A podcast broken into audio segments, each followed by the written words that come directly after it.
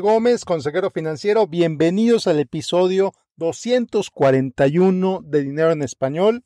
El episodio de hoy es una entrevista buenísima que tuve con Víctor Galicia. Víctor Galicia, experto en temas de branding, en temas de marketing, mercadotecnia, diseño, consultoría de negocios, etc. Bueno, pues te dejo con la entrevista. Espero que la disfrutes tanto como yo. El tema principal de esta plática, el emprendemame el emprendemame, así que después de escucharla, si conoces a alguien víctima de esto, enfermo de emprendemame, mándale esta plática. Ojalá le sacuda la cabeza esta plática. Y bueno, comenzamos.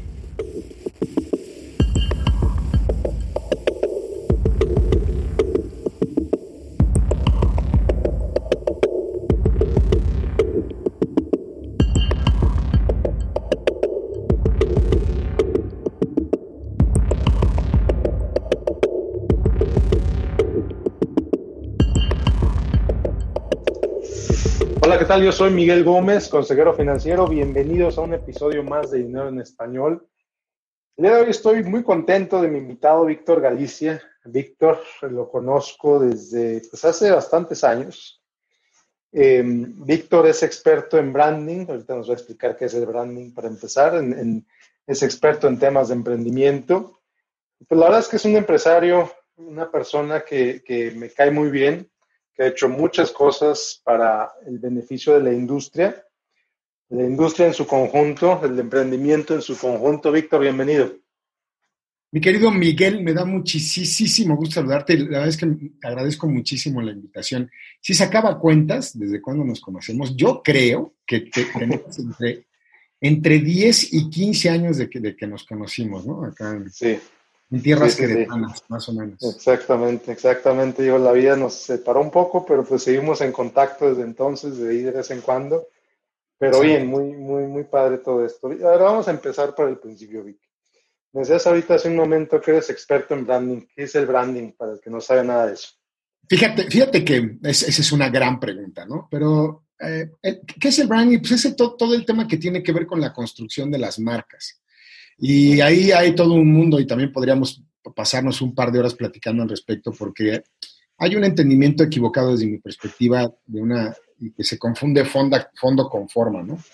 muchas veces cuando hablamos de marcas pensamos inmediatamente en los logotipos y en los colores, ¿no? Y, pensamos estas grandes marcas como Nike o como Adidas o como Coca-Cola, ¿no? O sea, que pareciera que todo tiene que ver con, con, la publicidad, ¿no? Como si la publicidad fuera mágica y posicionar automáticamente a las marcas, ¿no?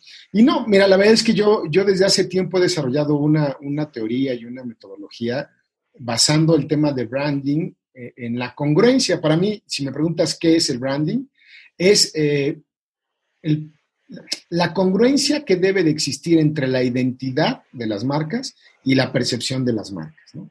O sea, al final del día, las marcas, eh, para que haya una percepción, pues tiene que haber una construcción o tiene que haber una serie de, ¿cómo te puedo decir? Las marcas tienen que hacerle llegar el mensaje a sus clientes, pero, pero no solamente eso, sus productos tienen que ser buenos, ¿no? Entonces es bien sencillo, puede haber una marca con unos logotipos padrísimos, colores padrísimos y tener millones de dólares para invertir en publicidad, pero si su producto es malo, pues va a ser malo, ¿no? Eso, una marca bonita no es que un producto sea bueno y viceversa, ¿no?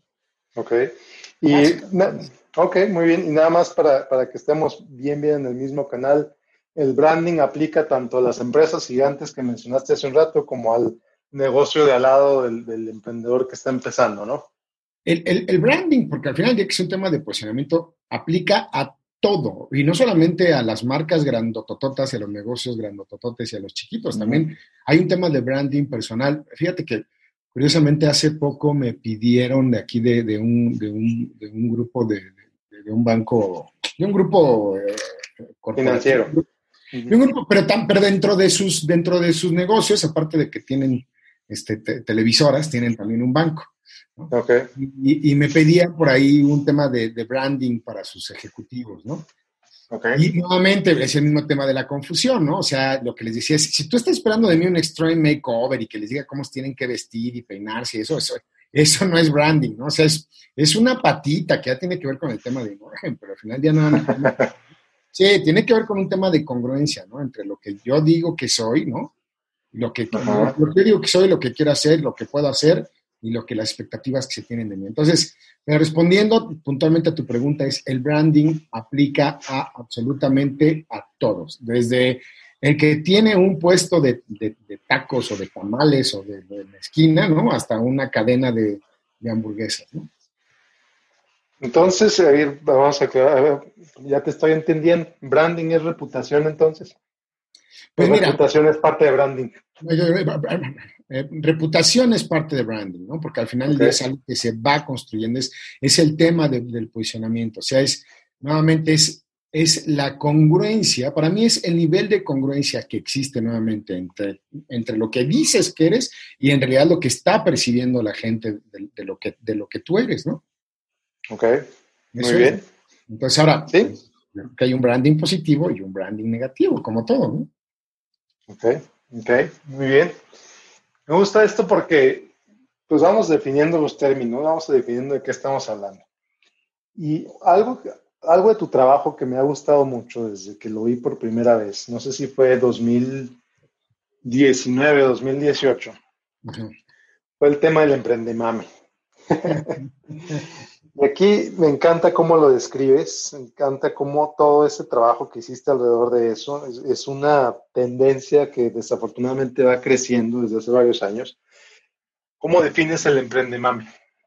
Mira, te, voy a contar la historia de cómo nace este tema del emprendemame. A ver, a ver, venga. Eh, como, como, emprendedor y metiche, porque me encanta estar siempre abriendo la boca, o sea, creo que, creo que una de las obligaciones que tenemos los que somos emprendedores, empresarios, o, que, o que de alguna otra manera hemos tenido o logrado tener cierto nivel de trascendencia en nuestro entorno, es el tema de, capitalizar esa experiencia en favor de los demás. Yo creo firmemente en eso. Creo que, creo que para que tengamos un ecosistema de emprendimiento y empresarial mucho mejor en Latinoamérica, estamos obligados a, trasladar esta experiencia, ¿no? Hace ya, no, sé, no, no, no, no, no, sé, no sé cómo se dio, pero ya hace como 10 años o más. Primero me invitaron a una conferencia en la UAC, aquí en, la Universidad de Querétaro, eh, para, para, precisamente para el tema de los, de, hablarles a los diseñadores, en el tema de, cómo, cómo, ser diseñador y no morir en el intento, ¿no? Ok. Porque estas profesiones tienen mucho que ver con el tema del emprendimiento. Entonces, de ahí me, invitaron a una conferencia y luego a otra y otra, y entonces empecé a, clavarme mucho en este tema del emprendimiento. Se empezó a acercar a mí, se empezaron a acercar a mí personas, sobre todo emprendedores muy jóvenes, a, pedirme que, les ayudara a evaluar la viabilidad de sus proyectos. Después, en el 2000, hace siete años aproximadamente, me invitaron a formar parte de Endeavor México, de, de Endeavor Capítulo México.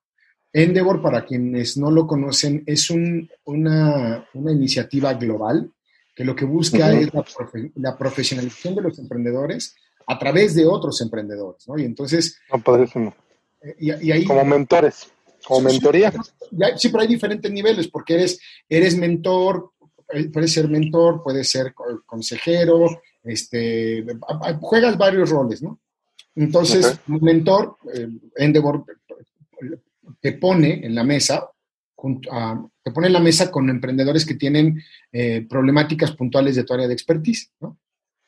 Y, o si esas empresas eh, están muy, eh, reconocen que, tu trabajo les aporta valor, te pueden invitar a ser, a, formar parte de su consejo consultivo. ¿no?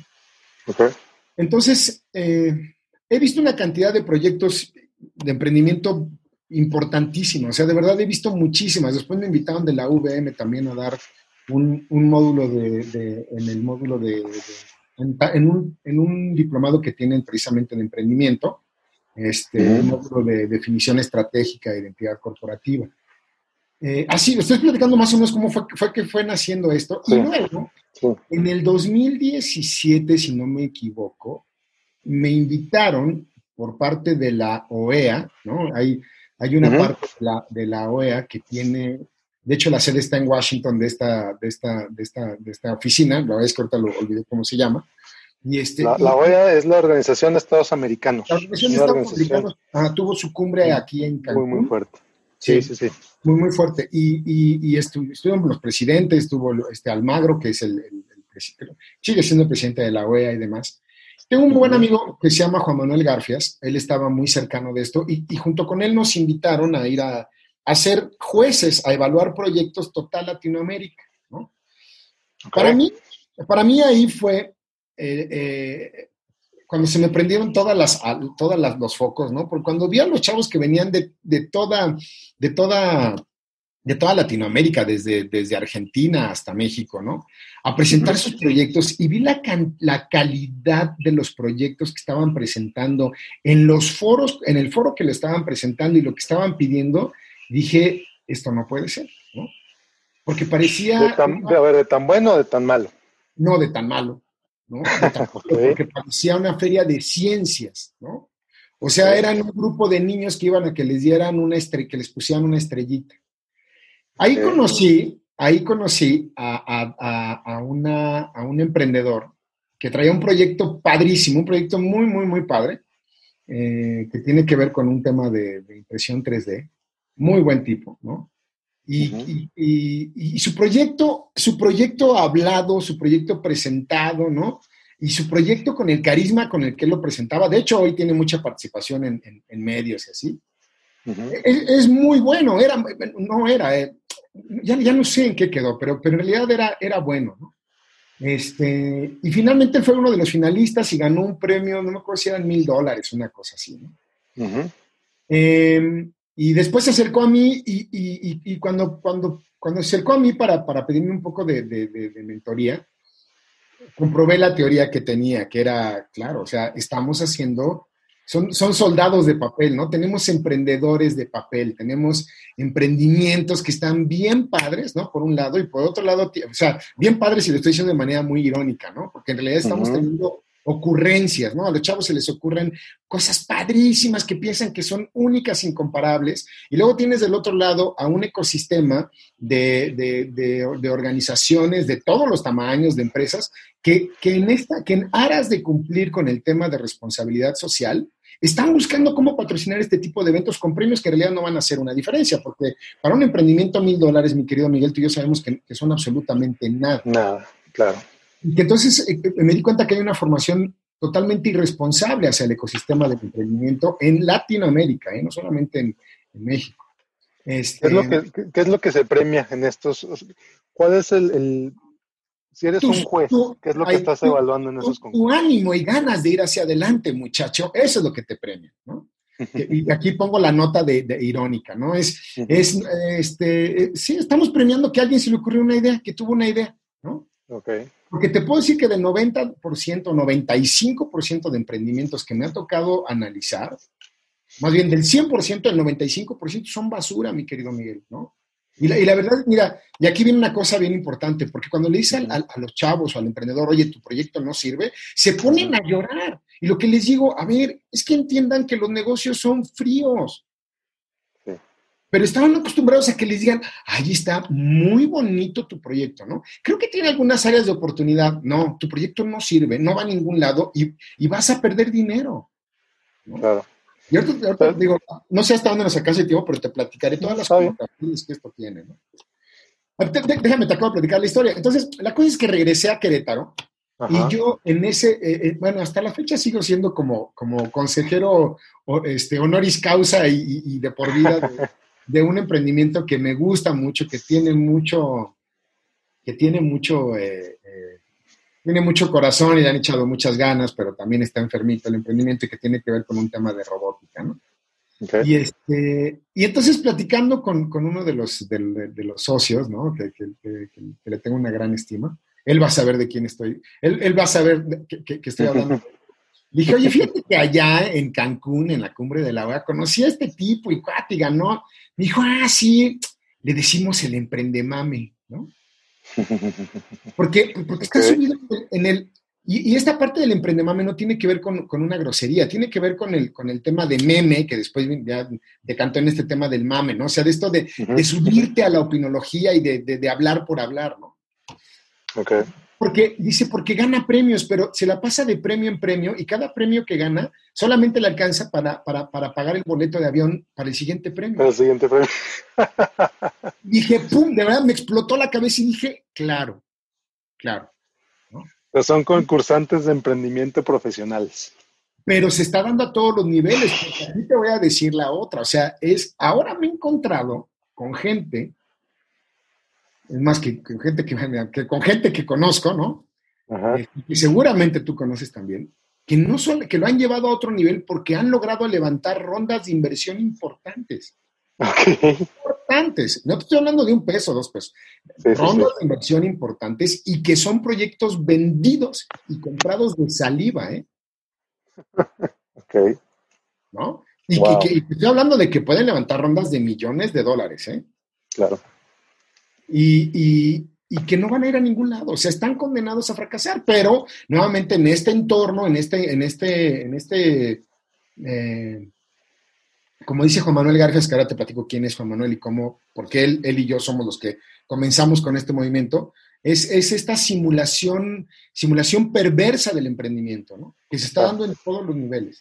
Y aquí viene la aparición de Juan Manuel Garfias. Juan Manuel Garfias es un gran amigo mío, consultor, un, experto en temas de innovación, que durante más de 20 años ha trabajado en toda Latinoamérica con, empresas y con, sobre todo yendo de la mano, él es maestro, entonces ha dado muchos cursos de, de MBA y acompañado a muchas organizaciones en toda Latinoamérica.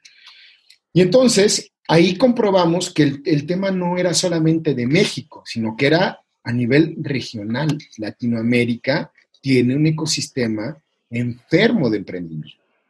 Mm. O el ecosistema del emprendimiento en Latinoamérica está enfermo y mucho, ¿eh? muy enfermo. Creo, creo yo que mucho de lo que mueve a la humanidad son los incentivos, sino es que todos nos movemos por incentivos. ¿Cuál, es, ¿Cuál es el incentivo que mueve a este emprendemame? Mira, em, aquí te voy a poner un poquito de números. El, ah, venga. el 80% de los emprendimientos fracasan en el primer año, ¿no? El 80% de los emprendimientos. En México, en México prepandémico, en México prepandémico había alrededor de 300 mil emprendimientos o 400 mil emprendimientos al año, ¿no? Eso quiere decir que si, hablábamos de 400 mil emprendimientos, 320 mil morían el primer año. Okay. Y luego de ese porcentaje así de tal manera que solamente el 1% alcanzaba o alcanza a sobrevivir, fíjate lo que digo, es, no estoy diciendo que es exitoso, alcanza a sobrevivir los cinco años. ok. Alcanza a sobrevivir los cinco años. ¿no?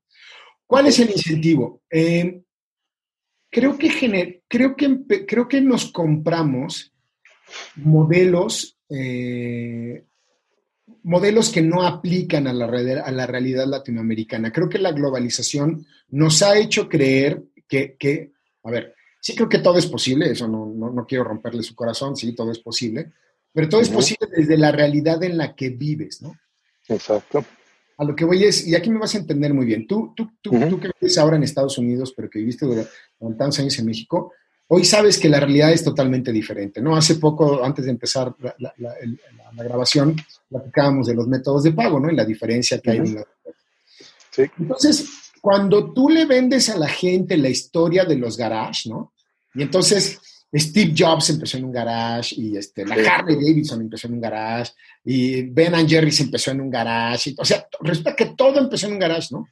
Y aparte son historias muy destiladas, ¿no? O sea, en la que parece que, pues, parece que, que, todo bastaba con tener una buena idea, comenzar en tu garage, ser rebelde, ¿no? Renunciar a la universidad, ¿no?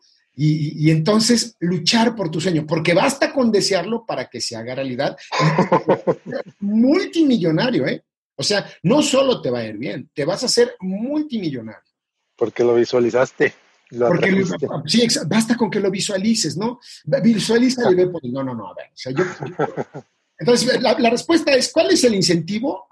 La fama y la fortuna. Eh, de, de, un, de, un, del, del sueño americano, ¿no? Ese es el incentivo. Eso fue lo mm. que nos compramos. Pero entonces, o sea, me parece muy bien el, sueño americano, el, convertirte en multimillonario. Pero ¿qué ganas entonces con estos concursos al participar de, en serie con estos concursos? Atención, reflectores. es que acuérdate que te dije fama y fortuna, ¿no? Sí, sí, sí, claro. Fama, no necesariamente con fortuna. Y lo vemos hoy. mira, yo, yo, yo, yo de repente eh, he estado muy al pendiente de tu podcast, ¿no? Y sé que, es, que tiene, está, que está posicionado en los primeros lugares, ¿no? Seguramente hoy ya encontraste la manera de monetizar tu podcast, ¿no? Eh, de alguna manera. De alguna manera ya lo debes de haber Pero ¿cuánto tiempo llevas con tu podcast, Desde 2014. O sea, llevas, fíjate, para empezar, llevas siete años con el podcast, ¿no? Luego, la otra es que tienes, no sé cuántos seguidores tengas o descargas, pero deben de ser muchas, ¿no? El tema es que la gente piensa que cada seguidor significa por lo menos un millón de dólares, ¿no? Sí, ¿me estás de acuerdo? Entonces dices, no, pues, claro, si yo tengo 10 mil seguidores o 20 mil seguidores en Twitter y tengo, entonces automáticamente me voy a hacer putrimillonario, ¿no? Y entonces, eh, aquí viene la primera, no, a ver, que te conozca mucha gente y que todo el mundo te diga que tu emprendimiento está bien padre y demás, eso no, eso no quiere decir que automáticamente vas a tener dinero, ¿no? Y automáticamente ya te, ya, eso no significa fortuna. Entonces, pero la fama, la, la, fama es el canto de las sirenas que nos lleva a esta parte de, de, sentir que, de sentirnos relevantes, ¿no? Y tiene que ver, con, me preguntas si me voy a ver un, poco o un mucho más idealista, irme a ondas más, eh, más este, espesas, pues tiene que ver con un tema de trascendencia. Todos buscamos trascender, ¿no? Sí, sí. Y creo que equivocadamente pensamos que la portada de la revista, el artículo en, alguna, en algún portal, entonces automáticamente te da trascendencia, ¿no? Y no es así. De acuerdo. ¿No? Entonces, ¿cómo empiezas a diferenciar? Ok, ya participaste en concursos de emprendimiento. Ah, quizá nunca llevaste tu, tu, idea al mercado, pero los jueces te dijeron que muy buen mercado, etcétera, que muy buen negocio, etcétera. ¿Cómo le haces entonces? Pues mira, yo creo que... Alguien que es adicto al emprendemame, ¿cómo le hace para salirse de ahí y convertirse en un empresario de verdad? Pues mira, lo que yo creo que lo que tienes que hacer es hacerlo en serio, ¿no? Y hacerlo, como te decía, los, negocios son fríos y los números no mienten, ¿no? Uno más uno da dos, punto, ¿no? Y hazle como le quieras hacer. Entonces, eh, ahora, información hay un montón, lo que pasa es que no la queremos ver, ¿no? Este, Juan Manuel y yo, en este podcast que hicimos de, de Emprendemami y demás, trabajábamos sobre cinco, eh, cinco puntos, sí, son cinco puntos. El Failure Institute, eh, que tiene que ver con, que son estos que hacen el tema de Fuck Up Nights y demás. En una muy buena iniciativa lo que dicen es, ok, a ver, vamos a tratar de que los emprendedores ahora aprendan desde el fracaso de los otros, ¿no? Y marcaban cinco puntos fundamentales por los que un emprendimiento fracasa en Latinoamérica, ¿no? El primero es la falta de recursos, el segundo es la falta de, de controles, el tercero es la, bueno, no, o sea, no, no, no, los tengo en la cabeza los cinco, pero ahí métanse de Fellow Institute y viene el estudio. Pero el tercero o cuarto tenía que ver con un tema de definición estratégica, ¿no? Ahora, ¿por qué el número uno es el, la falta de recursos? Pues es obvio, porque dejan de vender, ¿no? Pero, pero si me preguntas cuál es la cura, cuál es la vacuna para el emprendemame, es, se llama realidad. Esa es la vacuna, se llama realidad. Primero, tienes que, tienes que diferenciar si tienes una idea de negocio o tienes una ocurrencia. ¿Cuáles son las ocurrencias? Es que se me ocurrió algo que está padrísimo, que va a ser único, innovador y que nadie más lo ha hecho y que yo lo compraría, ¿no? a ver, maestro, o sea, esa es una ocurrencia y las ocurrencias están, están destinadas a, a, morir. Lo, lo, peor es que en, este entorno y, que tiene que ver con, la cultura latinoamericana tan apapachadora, ¿no? Y también con un tema generacional, ¿no? De, no, no me voy a meter con los millennials ni nada de eso porque lo creo, hoy, hoy lo creo muy injusto. O sea, me parece injusto ponerle etiquetas peyorativas a las generaciones, ¿no? Pero, pero sí hay, o sea, sí hay una formación generacional de, la, de la baja tolerancia a la frustración, ¿no? Entonces llega alguien y nos dice que, que, tiene una ocurrencia y en lugar de ser honesto, a ver, ser honesto no quiere decir ser grosero, ¿eh? Claro. Pero en lugar de decirle ser honesto y decirle, oye, mira, eso no va a funcionar porque uno más uno dan dos y no tres, lo que hacemos es decirle, está padrísimo. Y la siguiente pregunta que te hacen es, ¿verdad que tú sí lo comprarías? ¿Y qué crees que contestamos, Miguel? sí, claro. Sí, claro, por supuesto. Échale ganas Ay, es más, deberías de ir a Miguel y que te entreviste en su pod, ¿no? Ah, Ahí ya valió, ¿no? Entonces, me está faltando, está faltando realidad, diferenciar si tengo una, una idea o una ocurrencia, ¿no? Ahora, las grandes ideas de negocio, es que nuevamente también nos han, nos han vendido la idea de que las ideas de negocio son cosas que, se, que fueron chispazos de creatividad. No, no, no, a ver, las ideas de negocio son cosas que, tienen que ir dando la vuelta y que pruebas una y pruebas otra y entonces, pero arrastras el lápiz, o sea, arrastras el lápiz, sales y compruebas, sales y compruebas, sales y compruebas, hasta que más o menos vas tomando y en el camino, una vez que ya lo lanzaste, puedes que te encuentres con otra cosa, ¿no? Mira, yo hoy, colaboro una, yo hoy colaboro con una marca, ya platicaremos en su momento, que en realidad comenzó siendo una cosa y cuando, y cuando estaban ya en el proceso de concretarla, se dieron cuenta que una de las herramientas que habían desarrollado para que eso funcionara, en realidad era el negocio. ¿no? Y, hoy se ha convertido en una plataforma de, de, de, presencia en toda Latinoamérica. ¿no? Pero, pero tiene que ver con, con estar con, con, los ojos puestos en la, irreali en, la, en la realidad y no en la irrealidad. ¿no? Claro, y es algo tan, tan elemental, pero que tanta gente se olvida. Y es algo que repito no sabes cuántas veces aquí en el podcast que, todo empieza con la verdad. Todo empieza por ahí. O sea, si, si, si todo el mundo te aplaude, o eres o muy bueno, o todo el mundo te está mintiendo. Claro. Entonces, no sé, me parece que la probabilidad de que seas muy bueno, pues no, sé qué tan alta sea, ¿no? No, claro, pero nuevamente tiene que ver con, un tema de, de, de esta, es, es que no le quiero romper su corazón, no, pero lo que no nos damos cuenta es que por no ser honestos, lo que estamos acabando, mira, el tema del emprendimiento, de, de esta enfermedad del emprendimiento, de, esta simulación del emprendimiento, mi querido Miguel, y aquí tú eres experto y, no, y creo, más bien es, si no es así, pues ayúdame a entenderlo, ¿no? Pero hoy e incluso se ha convertido en un tema de, salud pública y, y de finanzas públicas. ¿Por qué? A ver, porque estos, estos, estos, estos seres engañados de todas las edades, ¿eh? ahora, porque el emprendimiento no tiene nada más que ver con chavitos de 15, 18, o sea, hay gente de, mi edad o más jóvenes o más viejos que lo dejan todo en aras del emprendimiento enfermizo. Oh, absolutamente, híjole. Todo, claro, todo, pero le dejan todo y acaban con todo, ¿no? Claro. Y me refiero con que acaban con todo y porque es un, un problema de salud pública, porque se avientan al agua con un salvavidas de unicel. ¿no? Exacto. No, déjate de unicel porque el unicel mínimo flota, pero un salvavidas. Exacto, es, aire. Es que es muy engañoso, ¿no? Porque a lo mejor va a flotar los primeros, los primeros cinco minutos, pero después, después no te va a servir absolutamente de nada.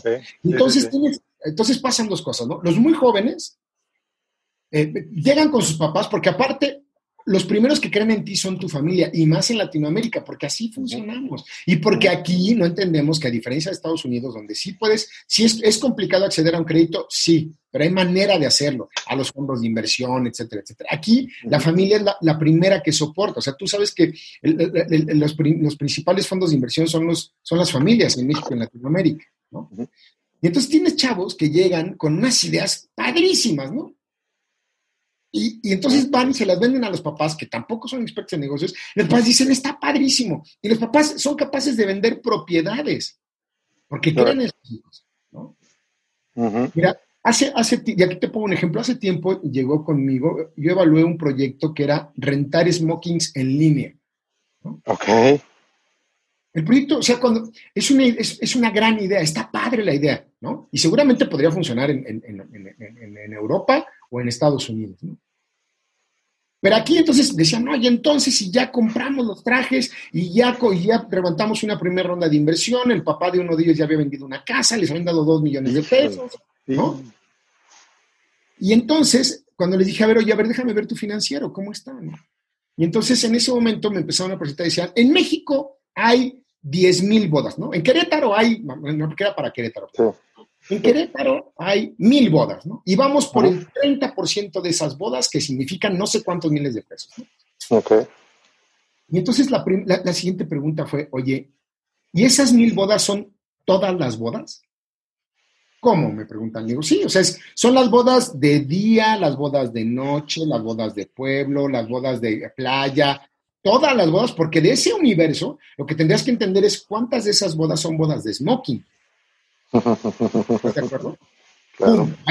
me marcó perfectamente la cara que pusieron fue de, no tomamos en cuenta eso, ¿no? Y entonces, el universo, entonces el, el, las mil bodas, ¿no? El, universo del 30% de las bodas por las que iban ya no eran 300 bodas. Te estoy poniendo números al aire, ¿no? se, convirtieron, se, convirtieron, en 30 bodas. Y en ese momento el proyecto dejó de ser viable, pero de aquí a China, ¿me explico? El tema es que ya habían levantado una ronda de inversión, ya habían comprado trajes. Y ahora, estoy hablando de un caso de unos jóvenes, pero también conocemos a mucha gente que está muy cansada ya del tema corporativo y de ser un, de ser un, el famoso godinato, ¿no? Y entonces estoy, estoy harto, estoy cansado, ya me quiero independizar. Pero resulta que no, tienen un fondo. Entonces, primero piensan que, que, con un pie adentro y otro pie afuera la van a librar. Y como decía mi abuelita, el que, a dos amos, que, que a dos amos sirve con uno queda mal, ¿no? Porque el emprendimiento es una chamba de tiempo completo. Y, la otra es que piensan que, que, en cuanto abran su negocio, no importa si es una paletería o es una, una app o una cuestión de un fintech o lo que sea, piensan que automáticamente va a empezar a generar dinero. Sí, totalmente. Y entonces acaban con todo, porque, y acaban con todo incluso con los matrimonios, porque lógicamente ya estás casado, tienes hijos, te chutaste lo que tenías, o sea, no solamente te chutaste lo que tenías o no tenías, sino que aparte acabas con el modo de vida y con el sustento que tenías. Exacto. ¿no? Y lógicamente, pues, la pareja, porque hay el emprendimiento no solamente es privativo del hombre, también hay mujeres y, de todo que son emprendedores, pues entonces va, a voltear tu pareja y te va a decir, oye, le acabas de dar en la torre a esto. Y entonces, por supuesto que lo que va a venir automáticamente es un divorcio. Y no estoy jugando todos, o sea, yo, yo sé que quien, que, quien esté escuchando este podcast va a voltear y a su alrededor va a haber casos como este, ¿no? El que lo dejó todo y se, o el que, el que se acabó la, la liquidación que le dieron, ¿no? En un proyecto que, en un proyecto que, porque aquí viene la otra, ¿no? Pues yo nunca le quise decir, pero eso no iba a llegar a ningún lado, ¿no? Es el problema, pero bueno, no estoy contestando a tus preguntas. No, no, no, no, está fantástico. Es algo que no, no se limita a cierto segmento, no se limita a los jóvenes, no se limita a los viejos, no se limita a los ricos, no se limita a los pobres.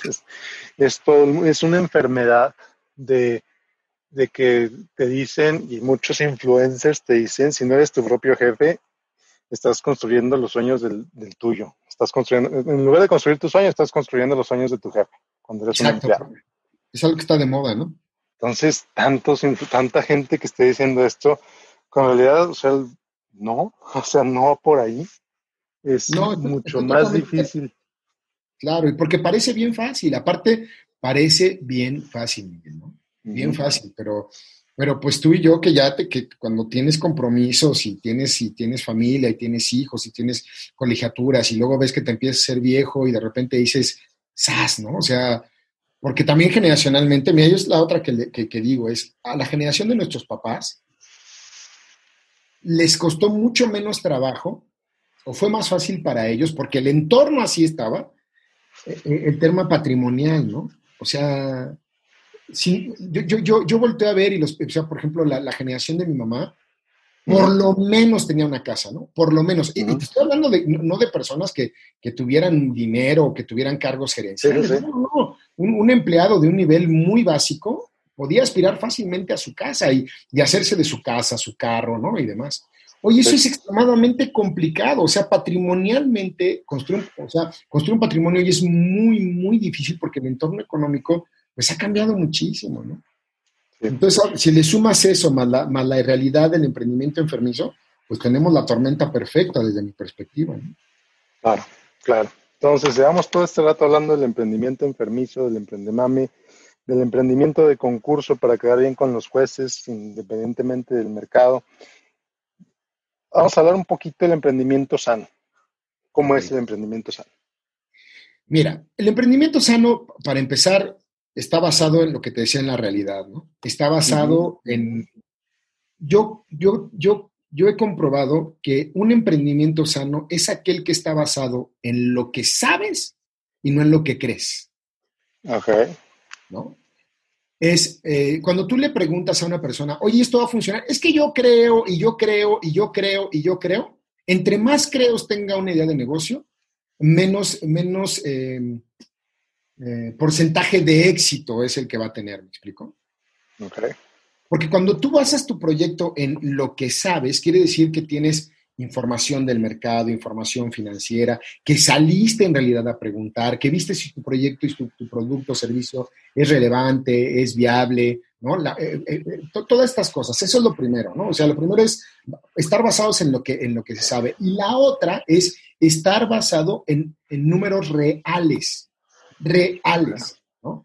A los latinoamericanos nos encantan los, los números, los números felices aquella famosa frase de, son 120 millones de mexicanos. Si cada mexicano me comprara uno, entonces tendría 120, ¿no? a ver, no, Nuevamente, uno más uno da dos. Mira, eh, yo aquí, aquí voy a poner un ejemplo y espero que, este sea lo suficientemente claro. Eh, me he encontrado, por ejemplo, con muchos emprendimientos que, que, que a lo mejor no son innovadores, sino que han logrado déjame ver que, no sé, aquí yo tengo una pluma en mis manos, ¿no? Y entonces eh, encontraron que esta pluma, ellos la pueden, la pueden dar, la, esta pluma cuesta 20 pesos en el mercado, ¿no? El valor promedio. Pero ellos encontraron que la pueden dar en 10 pesos, ¿no? Y hacen sus números a partir de esa pluma que vale 10 pesos, ¿no? Y cuando les empiezas a preguntar nuevamente en el tema financiero, es, a ver, oye, y, a ver, enséñame cuáles son tus gastos fijos. ¿Qué crees que te dicen? No tengo. no tengo. No tengo gastos fijos porque voy a empezar a trabajar. Mis papás tienen un local en su casa que me van a prestar. Ok. Y oye, y, el sueldo del... No, es que todos los socios decidimos que durante el primer año no vamos a cobrar un centavo. Ok, ¿no? Oye, ¿y cuántas plumas puedes fabricar? Mil plumas al mes. Sí, pero resulta que el, el mercado demanda 500 mil plumas al mes. ¿no? Entonces, sí, bajo ese escenario, ellos pueden producir mil plumas al mes, que les cuestan, que les cuestan ocho, es más, que les cuestan cinco y las pueden vender en diez pesos. El tema es que ya en el mundo real, cuando ese negocio crezca, porque es lo que estamos esperando, y empieza a, empieza a producir las 500 mil, las 100 mil plumas que se necesita, resulta que como ellos, como sus números están mal hechos, cuando ellos logren producir esas 500 mil plumas, su precio no va a ser de 20, va a ser de 40 o de 50 o de 60 pesos.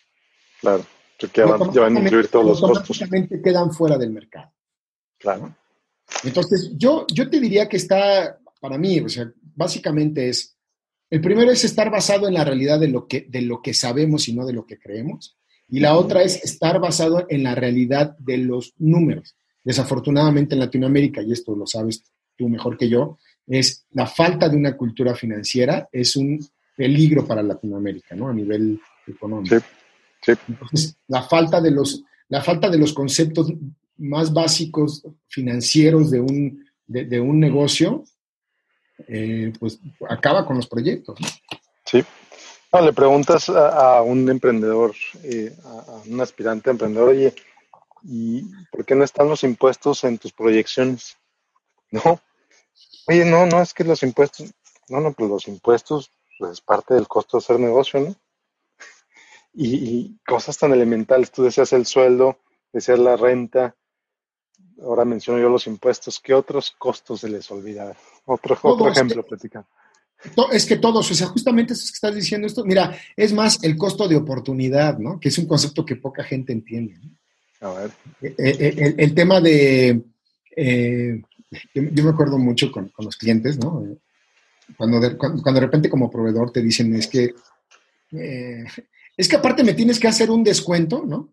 Y, te voy a dar el factoraje, ¿no? El factoraje es este proceso a través del cual alguien más compra tu factura y en lugar de esperar el tiempo de, de, crédito, ¿no? Que, que, los negocios, que son 60, 90, 120 días, ellos te lo pagan, pero te cobran una comisión. Ah, mira. Entonces, el tema es justamente lo que yo le, decía a los clientes, es que, a ver, es que no perdamos de vista que ese es mi dinero. O sea, yo resulta que yo le tengo que pagar a alguien más, ¿no? Sí. Para, que, me dé mi dinero, porque es mi dinero, o sea, es porque yo ya trabajé tu proyecto, o ya te, ya te vendí, o ya te fabriqué el producto, ya te lo entregué. Tú, me, tú, no, solamente tú, no solamente no me lo vas a pagar de contado, sino me, me pides crédito, me pides que te dé un descuento y todavía ves como un beneficio el tema del factoraje. Es que es absurdo, Miguel, o sea, de verdad, pero, pero no lo vemos, porque decimos, es que me dan factoraje. Sí, pero cuesta. Todo eso cuesta. Entonces, eh, el costo de oportunidades, a ver, es que te estoy dando un montón de trabajo. Sí, maestro, pero entiende que si yo invierto un millón de pesos en tu proyecto y tú me pagas a 120 días y en esos 120 días sale otro proyecto en el que yo debería de invertir ese millón de pesos, no lo voy a poder hacer. Entonces, no solamente no estoy, no estoy obteniendo lo que, ya lo que ya gané de tu proyecto, sino estoy perdiendo la oportunidad de hacer crecer ese dinero en otro lado. ¿no? Oye, pero yo soy marca grande acabas, de tocar otro punto brutal, ¿no? Mira, yo me acuerdo que uno de los posts que puse en, redes sociales era el tema de eh, una, tortuga, ¿no? Una tortuga acaba de salir del caparazón, ¿no? Y, va hacia el mar, ¿no? Decía, ¿cuáles son las probabilidades que tiene, no? Porque justamente era entre deseo y realidad. Todos deseamos desde nuestro corazón que esa tortuga llegue al mar. ¿No? Lo que quiere, la tortuguita bonita, ¿no? Claro. Pero la realidad es que sus probabilidades son bien, bien pocas, porque aparte, junto a la tortuga ponía la foto de una gaviota, ¿no? El gran problema no, claro, y, esas gaviotas es el mercado, y muchas veces son estos grandes corporativos que, sin, que, que no tienen, o sea, que con la mano en la cintura se comen a los, a los emprendimientos. ¿eh? Porque en realidad, nuevamente, son negocios, pero pensamos que vamos a entrar en un mundo de, de arcoíris y de, y de unicornios, ¿no? Entonces, el tema es que muchos emprendedores piensan que todos quieren tener un cliente grandototote, ¿no? O venderle a un corporativo grandototote. Pero no se dan cuenta que ese es eh, un canto de las sirenas equivocado, porque ellos te van a poner condiciones que son sus condiciones, porque son grandes, ¿no? Este, eh, y te van, a, te, van a, te van a pagar cuando quieren, como quieren y si quieren. ¿No? Y el otro gran problema es que... como quieras. ¿Mande? Y hazle, como quieras. Y como quieras. Y el otro gran problema es que en Latinoamérica nada de eso está regulado. O sea, debería de ser ley, y, que, debería de ser ley que, los grandes corporativos a los emprendedores no les paguen más allá de 30 días, ¿no? Mm. Claro. Porque esa sería una manera saludable de mantener un ecosistema de emprendimiento. Ya cuando eres más grande, bueno, y soportas los 120 días de crédito, está bien, porque son condiciones comerciales, lo entiendo. Pero, pero muchas veces los primeros en acabar con, con, los, corporativos son precisamente estos, eh, digo, con los emprendimientos, son estas grandes empresas, ¿no? Que, que pues, al final del día saben que si se muere esta, esta empresa, van a ser otra, ah, vienen 10 formadas atrás de esta. Sí oye, pero aquí le va a poner más limón a la herida, son las empresas socialmente responsables, ¿no? Que se van, ponen esa bandera de que empresa socialmente responsable y tómala. Es que nuevamente tiene que ver con un tema de congruencia, ¿no? Nuevamente, congruencia. El tema es que lo socialmente responsable no, no tiene que ver con una con, un título, ¿no? Ni con que, te da una, un, con un diploma que o una certificación que te dan anualmente, ¿no? Sino tiene que ver con, pues con, la realidad y la identidad con, la que operas, ¿no? Tiene que ver con regulaciones, ¿no? Mira, ahora que, entiendo un poco más del, mundo bancario, y o sea, del mundo financiero y, veo la, obligación que tienen las empresas públicas, ¿no? De, que es una obligación y cuando esa obligación la convierte en realidad en una, en una, en, parte de su esencia e identidad, pues entonces todo se va dando en automático, ¿me explico? O sea, el tema, se convierten en empresas socialmente responsables porque son congruentes y van alineadas con, una realidad nuevamente, ¿no? Pero sí, o sea, pero para, para, para cerrar el, punto, totalmente de acuerdo, hay una gran incongruencia, pues porque el socialmente responsable también tendría que ver con, o tiene que ver con un comercio justo. Sí. Pero, pero es una también falta, desde mi perspectiva, falta de regulación. ¿no? Tendría que haber mayor regulación hacia Latinoamérica y, en todos los, los, los, niveles, ¿no? Debería de haber, yo no he visto, creo que ningún legislador en México que, haya levantado de buena manera el, estandarte para, para, para, para, lograr tener un ecosistema del emprendimiento más saludable. No, no, no está en el interés del, del político hacer eso. Y, y, y, y mira, creo que creo que hay, hay tanto por hacer, ¿no? Ojalá que, ojalá que en algún momento volteen para, para, ver a los emprendedores. Pero bueno. Totalmente, a ver. Y bueno, para seguir con algo más, eh, vamos a ver, me están escuchando, no sé, 10 jóvenes emprendedores que tienen su idea de negocio. ¿En qué sí se deberían enfocar? Ya hablamos de enfocarse en la realidad, enfocarse en lo que, en lo que Mira, Primero, lo que les diría es, aléjense de, lo primero que les diría es, aléjense de los premios, muchachos. Los, los premios no les van a dar de comer, se los juro que no les van a dar de comer. Mm. ¿no? les van a dar de comer. Primero enfóquense en que, el, en, que, en que el comercio, en que el negocio esté andando, que empiece a producir y entonces el reconocimiento va a llegar, pero, pero va a ser un, un, reconocimiento basado en la realidad y no en las promesas, ¿no? En estas promesas, mira, de verdad, hagan un análisis, miren, agarren una revista de hace tres o cuatro años, de estas revistas que hablan de emprendimiento, y busquen estas que hablan de las 30 promesas antes de los 30, ¿no? Que hablan de los, de los grandes emprendedores, de los emprendedores que están llamados a ser los próximos unicornios latinoamericanos y vean esas promesas de los 30, los 100 o los 300 emprendimientos que son promesa de portada de revista, vean hoy en dónde están. Mm. ¿Me explico? Entonces, nuevamente, ¿qué les diría? Aléjense de los premios. Aléjense de los premios y acérquense a los fondos de inversión. Aléjense de los premios y acérquense a comprender cómo funciona un, sistema de inversión, cómo tendría yo que salir a buscar un inversionista, cómo, cómo tendría que armar un proyecto real para que entonces pudiera yo, yo, yo eh, eh, acceder a tener el capital para poder echar a andar mi proyecto, ¿no? Por ejemplo, para mí, mi querido Miguel, plataformas como Kickstarter me parecen bien reveladoras, ¿no? Cuando, cuando ves estas fondeadoras donde hay gente apoyando a la gente, que aunque seamos muchos nos podemos llegar a equivocar, ¿no? Pero, pero, la manera en que presentan los proyectos, ¿no? Cómo hablan del proyecto, cómo en realidad los proyectos vienen a, cubrir necesidades reales eh, o a solventar necesidades reales, creo que ahí es, esa es la clave, ¿no? Alejarse de los, de los premios y acercarse a la realidad, ¿no? Ok, muy bien. Entender el mundo financiero, entender de finanzas. Eso hoy Hoy, hoy como, como emprendedor, como empresario, que una de las cosas que más siempre se me ha dificultado es, y, se me dificultó comprender fue el tema del financiero, porque no tuve esa formación. Hoy sé que si yo hubiera tenido esa formación hace 10 años, me hubiera ahorrado 20 años. ¿no? Sí. Ah, de acuerdo. Al final de cuentas es, es, parte de lo que, pues por eso te invité al podcast, por ejemplo, para que la gente aprenda de ti, por eso este podcast en general. Em, ¿Qué más?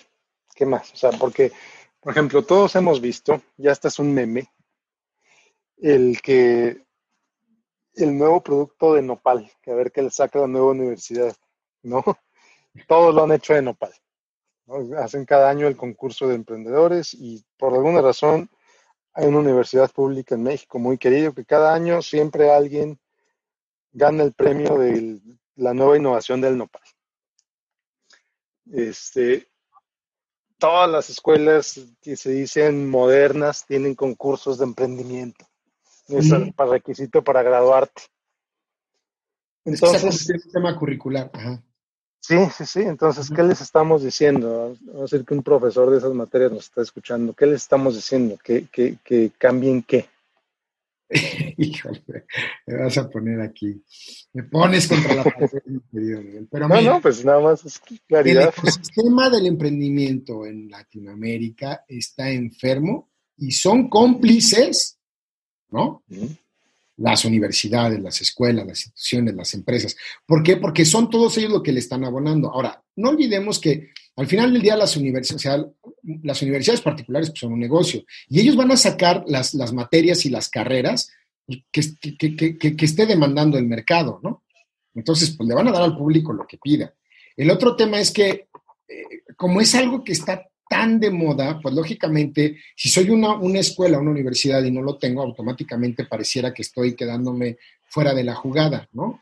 Claro. El, tema, el otro gran problema es que el emprendimiento no es una materia. El Mira, no sabes la cantidad de, diplomados que veo de, emprendimiento y cuando ves las currículas de los que lo imparten, no son emprendedores. ¿Cómo vas a poner a un, a, un profesor que, a ver, no estoy menospreciando a los profesores, lo que estoy diciendo es, no puedes poner a, a una persona que no tiene ninguna experiencia de emprendimiento a formar emprendedores. Claro. Ese, eh, eh, eh, o sea, ¿cómo, les vas a hablar de una realidad que desconoces totalmente? Claro. Totalmente, ¿no? Totalmente. porque, porque el emprendimiento va más allá de la teoría, tiene que ver con la práctica, tiene que ver con, pues, con el día a día, ¿no? Ahora un emprendedor está obligado a tener una formación eh, multidisciplinaria, tienes que entender de finanzas, tienes que entender de, contabilidad, tienes que entender de relaciones públicas, de relaciones comerciales, de mercadotecnia, de, más, más y, aparte, o, sumado al entendimiento que debes de tener del, del expertise de tu producto o servicio, ¿no? Claro. Entonces, el, el, emprendimiento es una, una, una profesión o es una, una vocación, es algo que, va, que de verdad es muy demandante. Esto de, es que ahora eres dueño de tu propio, de tu propio tiempo, no, no es, no es verdad. o sea, si antes, si antes no dormías, ahora no vas a dormir el doble o el triple, ¿no? Y mira, aquí, aquí viene una de, las grandes definiciones. Cantillón, si no me equivoco, en 1800 daba la definición de, de, emprendedor que es aquel que tiene la capacidad de enfrentar la incertidumbre. Y con esto quisiera como ir cerrándolo, ¿no? Eh, como, la capacidad. A ver, no, antes de decirte esto, me voy a regresar al tema de, del, tema de moda, ¿no? Es, ¿por qué el tema del nopal no va a ningún lado? Porque no es sexy, porque no va a estar en Shark Tank, ¿no? Porque pensamos solamente lo que está en Shark Tank, entonces es lo que va a, a ir hacia otro lugar. Shark Tank y todos estos, todos estos de concurso. Y yo también los invito, echen un ojito, echen un ojo para ver cuántos de estos emprendimientos que han salido en las múltiples temporadas de este programa en toda Latinoamérica en dónde están hoy, ¿no? Y los que han llegado a algún lugar, échense otro clavado para ver cuál es la historia real, porque no empezaron ahí, ¿no? Claro. Porque son programas de televisión y detrás de eso hay un tema de producción y detrás de eso hay un tema de intereses. Y detrás de eso, por supuesto que estos productos, estos programas lo que van a ver es qué nos va a dar, qué nos va a dar rating, ¿no? Y en lo cual es sexy, ¿no? Entonces, eh, eh, ahí lo cerraría. O sea, es aléjense de las revistas y aléjense del tema de Shark Tank. Y, con este tema de la incertidumbre, mira, yo siempre lo que les digo a los emprendedores es, ¿alguna vez se han aventado de un paracaídas? Tú, mi querido Miguel, ¿te has aventado del paracaídas o del, del, del bungee? No. De una plataforma de 5 metros, 10 metros, ¿no? No. la tengo pavor a Lo que siempre les digo es, primero háganlo. Okay. Y, y el emprendimiento es esta sensación cuando tienen los dos pies en el aire. ¿Por qué? Porque en ese momento te das cuenta que lo único seguro, mi querido Miguel, es que no tienes absolutamente nada seguro. Nada. ¿eh? Totalmente. O sea, si te avientas del paracaídas, pero nada te asegura que se abra el paracaídas. Si te avientas del bungee, nada te asegura que, el bungee no se vaya a romper. Y si te avientas de una plataforma de 10 metros, nada te, asegura que vas a caer bien. ¿eh? Nada. Totalmente. Es más, nada te asegura incluso que haya agua, porque son saltos de fe. Entonces el, el emprendedor es aquel que tiene la capacidad de lidiar con la incertidumbre. Incertidumbre. Y es ahí donde está el gran contraste, porque entonces tenemos un montón de emprendedores que lo que están buscando es tener todo seguro, ¿no? Fama y fortuna asegurada, con una carrera que lo único que te, que te asegura es incertidumbre. Y ahí lo dejaría. Claro. Muy bueno, buenísimo. Buenísimo, querido Vic. Espero, espero que haya sido productivo, mi querido Miguel. No, hombre, me encantó la plática, hombre. Yo creo que, yo creo que la, audiencia va a estar muy contenta con tu plática, va a estar buena la, segunda parte. Pues muy bien, yo aquí estoy, mi querido Miguel. ¿eh? Bueno, pues nada más para cerrar la recomendación del, podcast de Víctor, él lo mencionó, el Emprendemame tiene una entrevista que a mí me encantó con un empresario, bueno, varios empresarios, pero uno en particular que me gustó mucho, con el director de Linkot. El, genial entrevista, muy, muy buena entrevista, les recomiendo en particular esa. voy a poner la liga a, esa entrevista en, las notas del podcast. Vic, algo último cuando quieras saber dónde te encuentran. No, muchísimas gracias, mi querido Miguel. La verdad es que muchas, muchas, muchas gracias por la invitación. Este, pues mira, me encuentran en, mis redes sociales, eh, bueno, me encuentran en mis redes sociales. Estoy como Víctor Galicia Consultor que ahora, que, les tengo que platicar que ahora he dado un salto al otro lado, ¿no? Este, porque quería, quería conocer qué había del otro, en el lado oscuro de la fuerza, como yo le digo. Entonces, tal vez me van a ver con un poquito menos de actividad en mis redes sociales y demás, porque ahora estoy cumpliendo con compromisos corporativos, que ya platicaremos de eso, pero, pero allá hay mucho contenido y seguramente estaré subiendo información y demás. Entonces, como Víctor Galiza, consultora, ahí me encuentro. Está bueno, Vicky. Voy, a poner la liga también en las notas del, episodio. Víctor Realicia, muchas gracias otra vez por esta plática tan buena. Muchas gracias, mi querido Miguel. Te abrazo con todo mi cariño. Cuídate mucho. Igualmente. Y... Bueno, pues, ¿qué te pareció la plática con Víctor? Estuvo buena, ¿verdad? Te dije que iba a ser buena, te dije que iba a estar interesante, te dije que iba a sacudir la cabeza de más de uno. Bueno, como siempre, te invito a que la compartas, si te pareció buena. Te invito a que me dejes tu review en iTunes para que más gente se beneficie de este podcast. Te invito a que me sigas en facebook.com diagonal Miguel Gómez Consejero y sobre todo, sobre todo, si tienes alguna pregunta, una sugerencia de tema de lo que te gustaría que hablara en próximos episodios, mándame un mensaje a través de ahí, a través de facebook.com diagonal Miguel Gómez Consejero. Contesto todos los mensajes que recibo por ahí. Eh, y bueno, nos vemos la próxima semana con otro episodio de Dinero en Español. Yo soy Miguel Gómez, consejero financiero. Y como siempre te digo, hacia adelante. Siempre hacia adelante. Hasta luego.